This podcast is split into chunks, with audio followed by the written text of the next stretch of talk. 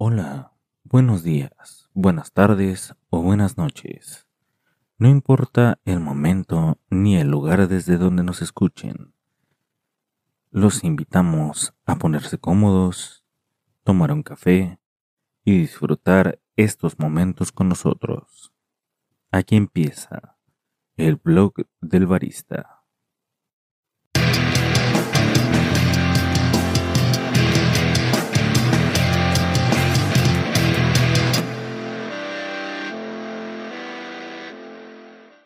Hola, yo soy el barista y este es el episodio número 12 de la serie Café 101, especies y variedades. En el mundo del café, sobre todo en nuestro oficio de la barra, perdemos de vista el origen del producto que manejamos, el café. Puede ser que, como ya hemos visto anteriormente, el oficio del barismo exige de quien lo desarrolla un conocimiento y dominio de numerosas ciencias o disciplinas, o bien a que además de ello, el servicio al cliente nos pide mucha más atención a otros aspectos, pero creo que es fundamental comenzar el estudio desde el origen. Ya hemos platicado de la historia y de algunos vistazos a datos sobre este producto, pero en este episodio marcamos el comienzo del estudio de los caminos del café y no podría ser si no es conociendo a la planta como tal, sus especies y variedades genéticas, para, en el siguiente episodio, ver el ciclo de siembra y cultivo. Y así, en los posteriores episodios de la serie Café 101, ir descubriendo todos o la mayoría de los eslabones de la cadena del café. Así que entremos en materia. El café, ya lo decíamos, más allá de una bebida, es el resultado de obtener o extraer los compuestos aromáticos, de sabor, moléculas responsables de la acidez, el cuerpo y demás atributos que valoramos o no como parte de una buena bebida, pero todo esto lo encontramos en una semilla, a la que solemos llamarle grano de café, aunque no es tal, sino una semilla. Esta semilla está dentro de la fruta que crece en un arbusto del género Coffea, esta semilla se ha de procesar, tostar y moler, para finalmente pasar a esta extracción que decimos. Partiendo de esto, debemos primero conocer a la planta como tal, de la que obtenemos las semillas necesarias para dar comienzo a los caminos de una industria que emplea a millones alrededor del mundo, y que es de los productos agrícolas más buscados por la mayoría de la población mundial. Y es que, como ya lo mencionaba anteriormente, todos, en algún momento de nuestra vida, indudablemente tenemos contacto con el café. Tal vez no a todos les guste, pero como dicen, no puede no gustarnos algo si no lo hemos probado. El cafeto o cofea es solo uno de los aproximadamente 630 géneros que tiene la gran familia de las rubiáceas o rubiácea. Esta familia contiene hasta ahora entre sus integrantes unas 10.200 especies de plantas, y el café representa solo el 1% de estas con unas 125 especies diferenciadas y reconocidas. Siempre que pensamos en café, como la planta, usualmente tenemos en cuenta solo dos o tal vez tres y ya muy pocas veces cuatro de estas especies. Y con este episodio quiero que lleguemos a entender el por qué, habiendo, por verlo de una manera, alrededor de 125 posibilidades, solo aprovechamos unas cuantas. La mayoría de estas especies viven en zonas tropicales o subtropicales. De hecho, en el caso de México tenemos que en el país podemos encontrar entre 77 y 113 de los géneros que pertenecen a la familia, y a su vez unas 510 o 707 especies. La mayoría de estas se encuentran en los estados de Chiapas, Veracruz y Oaxaca, con casi el 80% de la diversidad de taxones de esta familia. Esto se puede deber a muchos factores, entre los que encontramos la fisiografía o bien la geografía, orografía, hidrografía y demás factores atribuibles al terreno y climas, lo que dan lugar a muchos tipos de vegetación, por ejemplo, podemos encontrar bosque tropical caducifolio, bosque tropical perennifolio, bosque templado, bosque mesófilo de montaña y matorral xerófilo. Lo que importa bastante, dado que las especies tienen gran afinidad a establecerse cerca de sus compañeras genéticas, aunque no sean del mismo género, pues como decíamos, prefieren ambientes tropicales. De ahí que el café de México se haya establecido y desarrollado en los estados con mayor preponderancia de estas condiciones. Ahora, si nos seguimos por aquí, podríamos pasarnos horas sin llegar incluso a dónde pinta el cafeto y su diversidad en todo esto, por lo que avanzaremos un escalón hacia el género cofea. Pero quise comenzar un poco arriba de la taxonomía del café porque es muy importante ir construyendo la historia de la planta, por lo menos la historia genética, y así descubrir el porqué de algunos aspectos que si bien usamos dentro del lenguaje común de la industria, en muchas ocasiones no alcanzamos a comprender o pasan como más que palabrería reservada para los estudiosos del tema agroecológico del cultivo. Así que el género Coffea pertenece a la subfamilia Ixorioide. Este género originalmente se divide en cuatro grandes grupos, que son Argocofea, Paracofea, Mascarocofea y Eucofia. Esta última sección, que agrupa a los verdaderos cafetos, fue a su vez subdividida en cinco subsecciones, a saber, Paquicofia, Nanocofia, Melanocofia, Mozambicofia y Eritrocofia. Aunque hoy día, y después de muchos estudios, se concluye con solo tres de estos grupos, pues un género genético muy cercano a Cofia, llamado Psilanthus, agrupó algunas especies que pertenecían a los primeros dos. Otros estudios nos han dado que la familia rubiácea se desarrolló hace unos 150 millones de años, pero la división que da origen al linaje de los cafetos data de aproximadamente 89 millones de años. Sin embargo, el mayor claro de su variación se da mucho después de la última gran extinción durante el fin del Cretácico. Sería, hasta mucho tiempo después, que dentro de toda esa variación aparecerían los primeros cafetos verdaderos, dando origen a numerosas especies. Entre ellas tenemos a Cofe arábica, nombrada por Linneo, Cofe canéfora, nombrada por los botánicos Jean-Baptiste Louis Pierre y Albrecht Fröchner, aunque se le conoce más como cofea robusta, pero esto es un error más de uso de los nombres que de clasificación ya que sí existe cofea robusta, pero es una variedad de cofea canéfora, descrita por Lucien Charles Antoine Linden en 1947.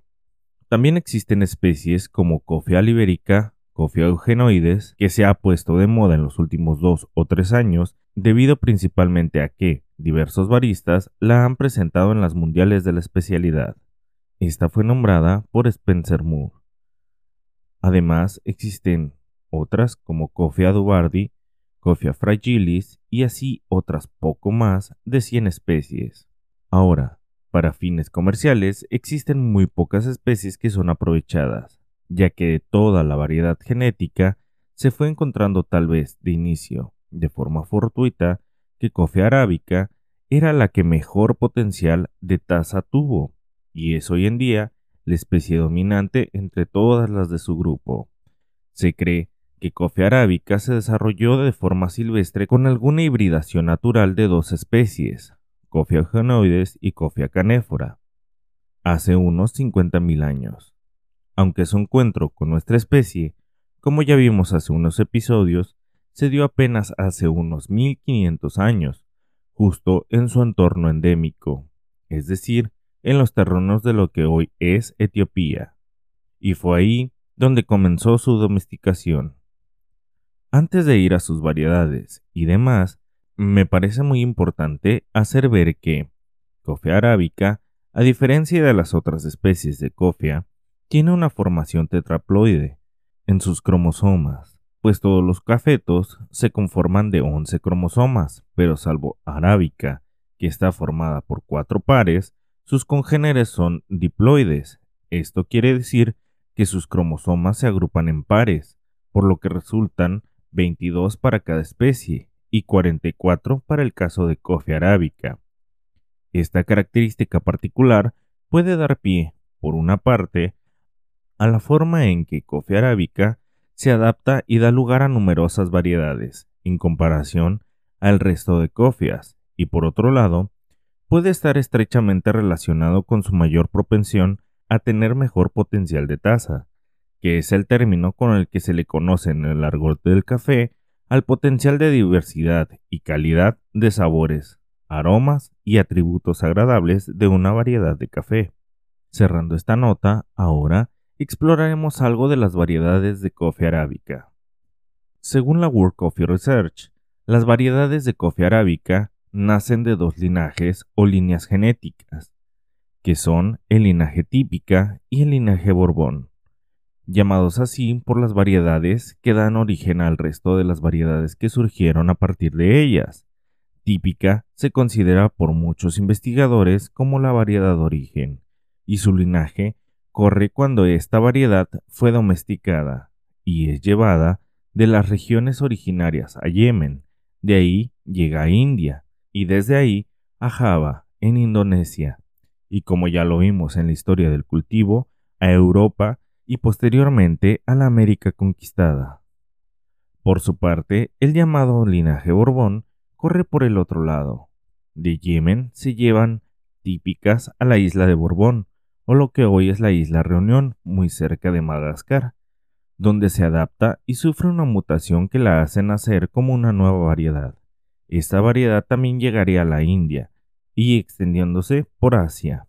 Para 1860, por ejemplo, llegan las primeras semillas de esta variedad a Brasil y después al resto de América, reemplazando a muchas variedades de típica, debido a que éstas son bastante más susceptibles a enfermedades, plagas y climas, y las de Borbón un poco más resistentes. De hecho, hay bibliografía muy interesante sobre la historia de la propagación de estos linajes y de cómo llegaron a constituirse como las variedades madre que dieron origen a muchas otras variedades. Pero nos llevaría un tiempo más hablarlo y nos estaríamos desviando un tanto del tema, de modo que tenemos sobre el linaje, típica y Borbón, las siguientes variedades. Sobre Borbón tenemos Borbón, Borbón Mayaguez 139, Borbón Mayaguez 71, Caturra, Jackson 2, diagonal 1257, K7, KP423, Pacas, SL28, Tequisic, Venecia y Villasarchi. De linaje típica tenemos Jarrar Ruanda, Maragogipe, Mibirisi, Niasalan, Pache, Pop 3303 diagonal 21, SL14, SL34 y típica. Y de hibridaciones entre ambos linajes tenemos Acatuay, Mundo Novo y Pacamara. Para finalizar con las variedades de coffee arábica, mención aparte tienen variedades como Geisha o Java, que no pertenecen propiamente a estos linajes, sino que se encuentran en un grupo llamado de variedades locales etíope, es decir, que son arábicas distintas a típica desde el origen, y que en el caso de Geisha, desde hace ya algunos años, son extremadamente apreciados, debido justamente a su diferenciación en tasa. Cabe mencionar que estas no son las únicas variedades existentes, pues productores de todo el mundo reportan nuevas en diferentes ocasiones. Sin embargo, hacen falta más estudios para saber su estabilidad, su consistencia, en condiciones de cosecha periódica, y si se trata, ciertamente, de nuevas variedades o solo de subvariedades locales de una variedad ya existente.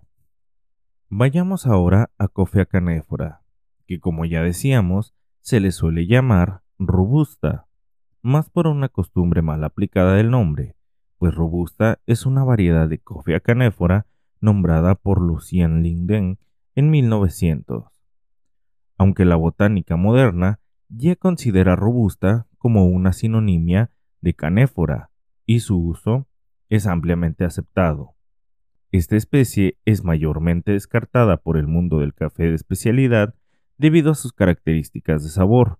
Su potencial de taza es menor, es diploide, es decir, tiene 22 cromosomas, tiene mayor producción por planta, genera mayor cuerpo debido a su cantidad de lípidos y compuestos pesados molecularmente, un sabor amargo y de acidez mucho más pronunciada con respecto a coffee arábica. Sin embargo, son plantas que se adaptan mejor, resisten plagas y condiciones más adversas en comparación a sus hermanas genéticas, pero sin perder ese carácter tropical de su origen. Sus variedades son menos amplias que coffee arábica y se encuentran primordialmente en África, Brasil y algunas regiones de Asia. En México, según los catálogos botánicos de la familia Rubeaceae, sí encontramos cofia canéfora, e incluso se tienen muestras de cofia ibérica, genéticamente original, sin embargo, es poco más lo que se sabe de esto último, y muchas de las muestras de cofia canéfora reportan como híbridos con cofia arábica, mismos de los que hablaremos en un momento.